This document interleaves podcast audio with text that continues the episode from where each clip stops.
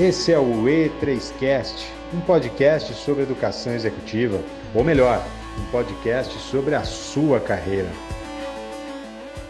Olá, pessoal! Espero que estejam bem. Eu sou a Fernanda Santoro, mentora e educadora executiva da Escola E3, à frente de mais um E3Cast, um podcast objetivo com especialistas de mercado que trazem conteúdos práticos e aplicáveis. Hoje a nossa pauta é agilidade. É para todo mundo? E o nosso convidado é o educador executivo Mário Rondon. Mário, nosso rei do podcast, seja mais uma vez muito bem-vindo ao nosso E3Cast. Oh, que maravilha, Feira. É sempre muito prazeroso e muito bom estar aqui com vocês. Rei do podcast, adorei isso daí. Já amei. é o mais presente aqui, muito bom. Como você já é de casa, sabe como é, para quem está chegando aqui, conta um pouco de você, faça a sua apresentação. Eu sou Mário Rodon, sou educador executivo, sou apaixonado pelo lifelong learning e a gente aprender sempre nas tempestades, nos momentos positivos, nos momentos onde a gente está na hora de lazer. E eu acredito muito que essa ideia, né, como eu já defendi algumas vezes aqui no podcast, a ideia de agilidade, ela é sensacional, mas tem muita gente vivendo mais uma questão de moda do que realmente estando apto a aprender com seus fracassos e sucessos, vamos colocar assim, né? Para se tornar uma empresa mais forte, um setor mais forte, uma equipe mais dinâmica realmente, respeitando valores, sabe? que a agilidade traz, né, muito mais os valores do que a gente ficar preocupado com ferramentas, técnicas e metodologias. E como eu defendo muito em consultoria, em mentoria, agilidade, talvez na, perspe na perspectiva ou na percepção de muitas pessoas, não é para sua empresa, para o seu setor ou mesmo para sua equipe. Muito bom. E antes da gente discorrer um pouco mais sobre essa questão da agilidade ser ou não para todo mundo, para quem é agilidade, para colocar todo mundo na mesma página. Conta para gente o que, que é esse conceito, o que, que significa realmente agilidade. Eu vejo que tem muita empresa, muitos líderes, muitas pessoas que confundem com velocidade, com correria. E não é bem por aí, né, Mário? Não, não é bem por aí. E isso, a gente entendeu que é agilidade está muito lá no início, sabe, da, do histórico da palavra. Sabe que a primeira a palavra votada, né, para no lugar dessa mentalidade ágil era para ser mentalidade adaptativa. Ele só não foi adaptativa porque a época, lá em 2001, um dos um dos pensadores dessa, dessa expressão, né, agilidade, ele tinha um livro com a expressão mentalidade adaptativa ou processo adaptativos. E se ficasse com a ideia de adaptabilidade, pareceria que a ideia se vinha só de um único pesquisador ou profissional. Então optaram pela terceira palavra que seria agilidade. A primeira era leve, métodos leves. Olha só. Mas aí eles pensaram que não, se a gente colocar leve, pode ser que as pessoas não entendam não é uma questão de leveza por não precisar fazer alguns processos ou desenhar alguns procedimentos, não é isso. Né? Não é em contrapartida do que, é, do que seria o hard né, na, na, em inglês, mas é a ideia principal é a gente conseguir se adaptar aos ambientes, às mudanças, às, às necessidades de inovar. Né? Então, a agilidade está mais na ideia de entregar valor, e isso é fundamental, entregar valor, o mais rápido possível. Né? E aí, quando a gente fala em entregar valor o mais rápido possível, a gente tem que perguntar assim: a minha empresa, o meu setor, a minha equipe, ela responde ou ela resolve qual o problema? Né? O, que, que, que cliente a gente atende e qual é o problema desse cliente que a gente atende? E aí, em cima disso que a gente vai resolver, é que a gente vai buscar inovar, agregar valor ao nosso serviço, ao nosso produto, ao que a gente está apresentando para a sociedade, de forma mais rápida possível.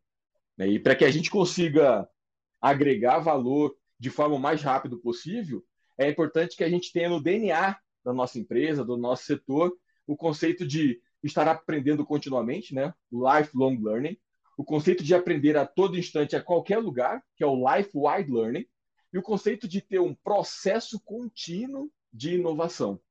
Mas isso também, Fer, e todos que nos ouvem, né, é, é um desafio para micro, pequenas e médias empresas, muitas vezes.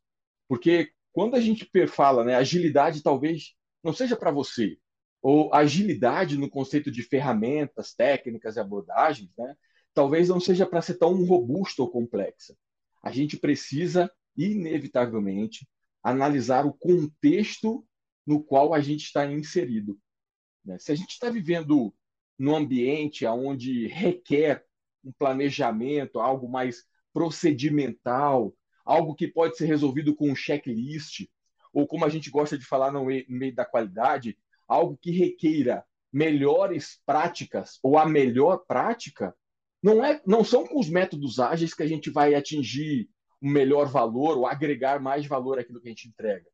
Talvez, às vezes, com um simples checklist ou um Excel ou uma planilha no Word mesmo, resolva os nossos problemas e a gente consiga, de forma muito rápida, entregar valor ao nosso cliente.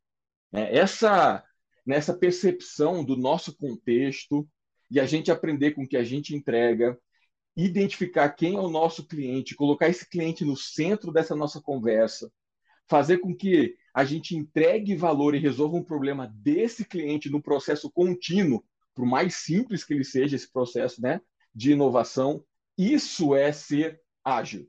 Aí talvez você não precise né, ficar pensando em Scrum, Kanban, Lean, os nomes são o que menos importam, né? Backlog do produto, backlog da sprint, são vários, milhares de nomes que a gente pode entrar na moda. Muitas vezes a gente quer, quer porque quer introduzir na nossa realidade organizacional, mas às vezes não faz o menor sentido. Então, a primeira coisa que tem que fazer é analise o seu contexto. Veja o que, que você precisa. Qual é o tipo de, de entrega que você faz. Quais são os procedimentos fundamentais e essenciais. É. A partir daí, né, da, é, quando a gente identifica o contexto em que nós estamos inseridos, aí a gente pode desenhar de forma mais adequada, de forma mais clara, essa trajetória ágil, né, em busca do quê? De agregar valor de forma mais rápida e consciente do que está acontecendo, né, Fer? Perfeito.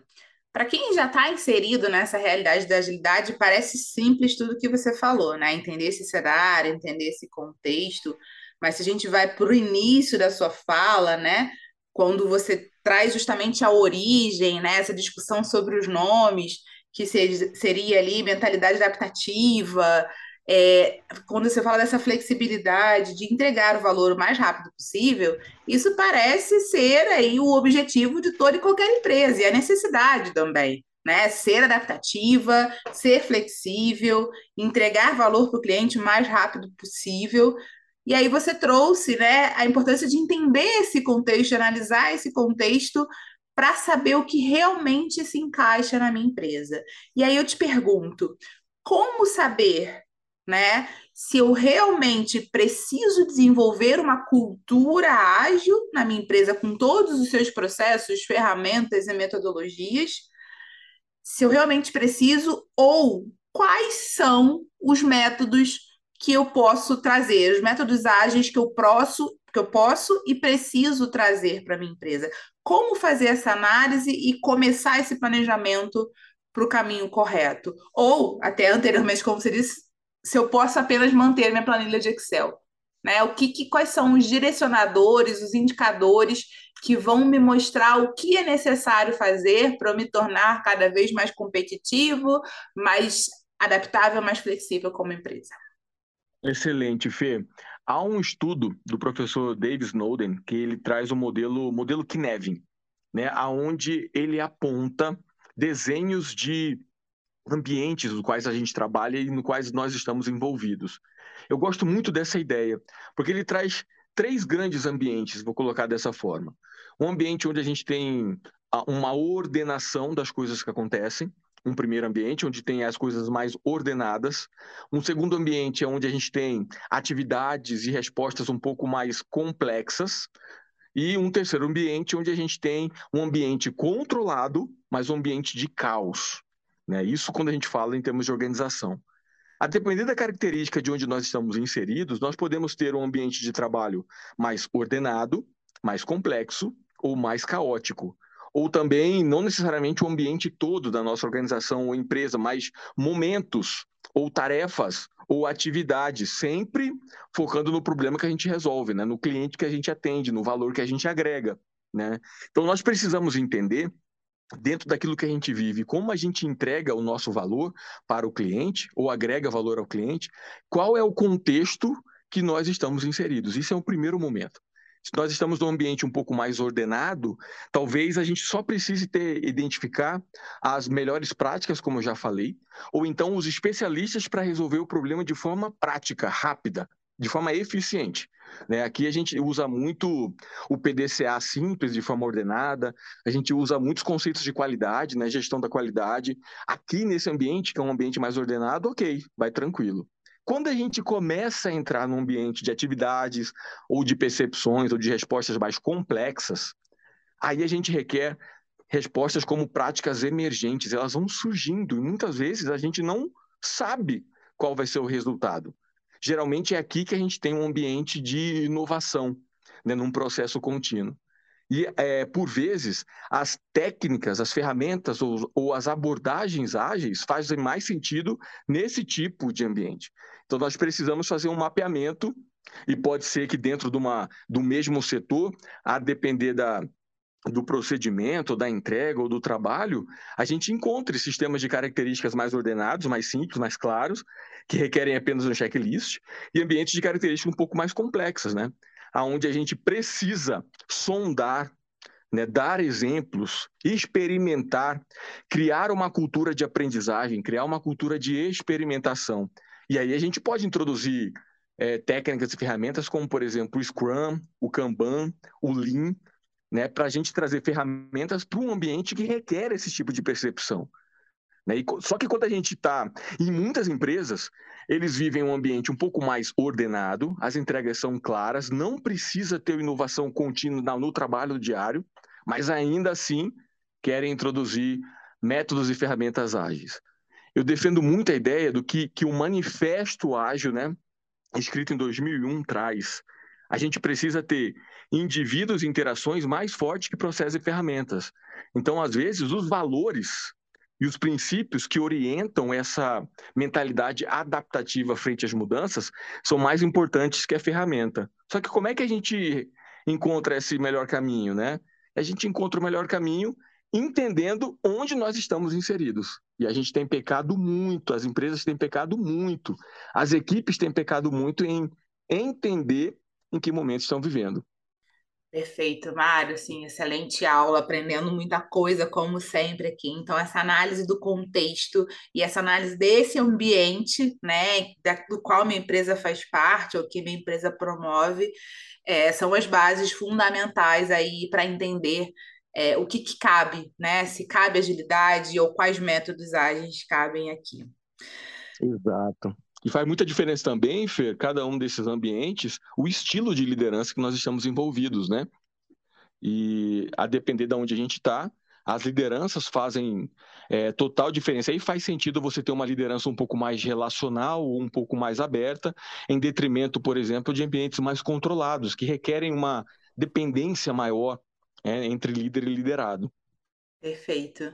Até porque não adianta, como você mesmo falou, né? Não adianta nada trazer lá um monte de, de, de métodos, OKR, Scrum, o que seja, trazer, tentar promover né, uma gestão mais, mais horizontal, por exemplo, se você não tem essa mentalidade, essa cultura na empresa, né? Exato, exatamente. Muito bom, meu querido. Como sempre, passa muito rápido o tempo aqui nas nossas conversas. A gente está indo para o nosso fechamento e eu quero te pedir né, para encerrar, deixando uma dica para as empresas que fizeram essa análise de contexto, essa análise de, de, de ambiente, entenderam que sim, né, eu preciso iniciar o meu movimento, a minha evolução para uma cultura ágil. Qual é o primeiro e mais fundamental passo que essas empresas precisam dar?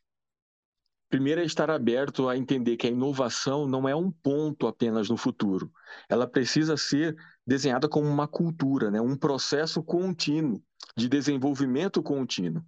E mais importante do que ficar preso é, a simplesmente técnicas, ferramentas e abordagens, que, que a gente internalize uma cultura, princípios, valores, né? Como dê atenção aos seus clientes, dê atenção às interações, dê atenção ao seu valor de entrega, dê atenção à sua capacidade de mudar e de mudança frente às tempestades, frente aos desafios que a sua equipe e você, a sua empresa enfrentam. A agilidade é uma questão da gente estar apto a entregar valor de forma rápida. Então, olha para você, olha para o seu cliente, bora para cima. Agora vai lá e voa. Muito bom, Mário. Super obrigada pela sua contribuição nesse podcast. Obrigado, Fê. Beijo a todos. É 3Cast, um podcast semanal com conteúdo prático e aplicável da Escola de Gente Real. Muito obrigada a vocês que nos acompanham e até a próxima!